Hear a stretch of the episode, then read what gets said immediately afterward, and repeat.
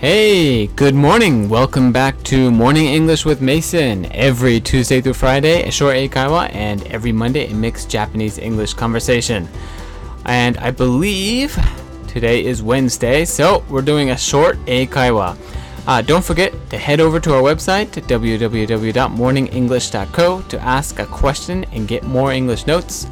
Uh, but right now, get ready, grab a cup of coffee. I know I got mine because today we're going to talk about hot weather and lower exam results. That's really not that good of a title.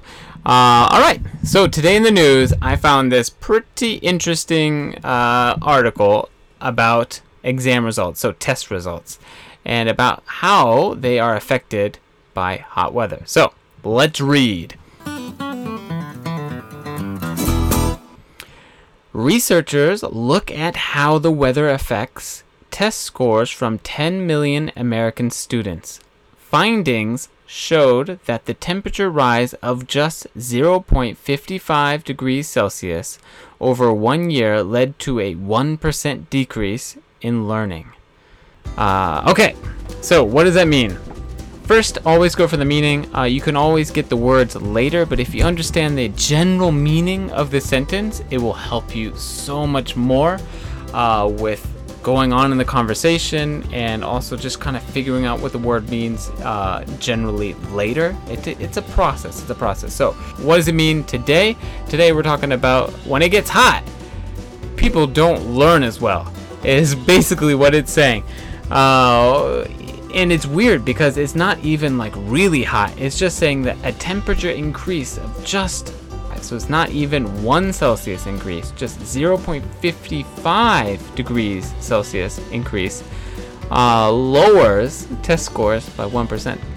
So, there's lots of ways this could happen. It could be that, you know, you're too hot, you can't concentrate, or maybe you're too hot and you're don't have enough energy. I agree. I don't concentrate well when it's hot. On a summer day, I just want to go home.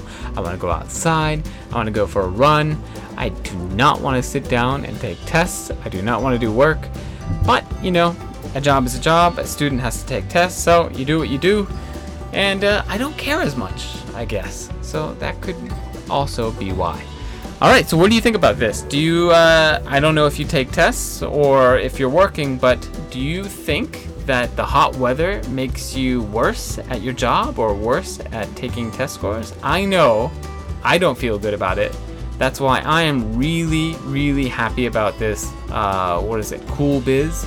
I really wish they would have super cool biz. Like no shirts. I'm just gonna wear shorts and uh, sandals, flip flops. Those are the best.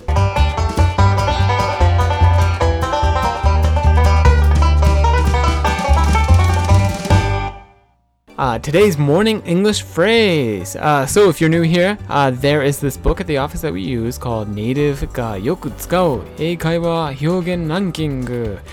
And uh, just so happens that I am a native English speaker and I used to be an eikaiwa teacher. So, I kind of know these things. So, I kind of give my uh, my input. Some of them are good, some of them are not good. And uh, on this t- today's show, we we give you the good ones. So, uh, today's morning English phrase I can't help myself. I can't help myself.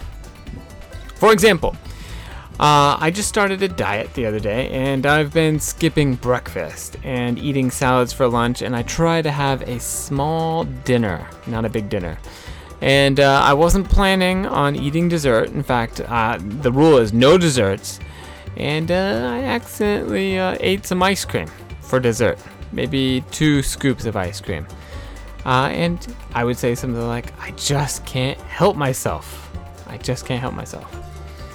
Example two My daughter got a balloon at the local fair, and uh, she's she doesn't really play with a lot of balloons yet. She's still two, so she doesn't really know what it does. And uh, we tell her that it's gonna fly away, so you have to hold it.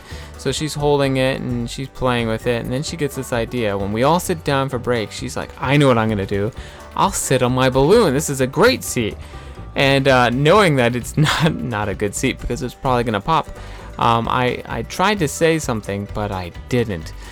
And uh, she sat on it and she's having lots of fun bouncing on it. And then it popped and uh, she fell to the floor and hit her butt.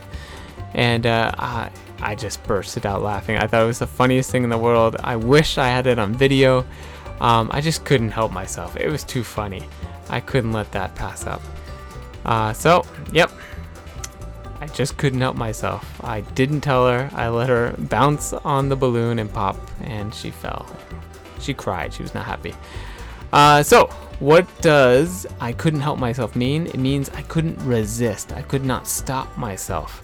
Uh, this is really weird. It's like your body and your thoughts are two different things, and you cannot control yourself.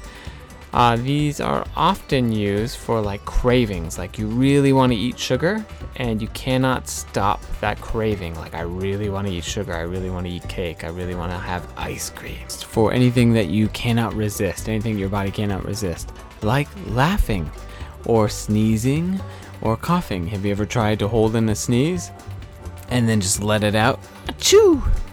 Uh, yeah, anything like that. Um, also, don't forget it can be used for uh, gambling, eating too much, drinking too much, or uh, maybe shopping, shopping too much.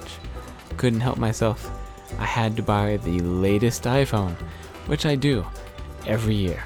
So uh, that's it for today. I hope you learned something, and uh, I hope to see you tomorrow. Have a good day.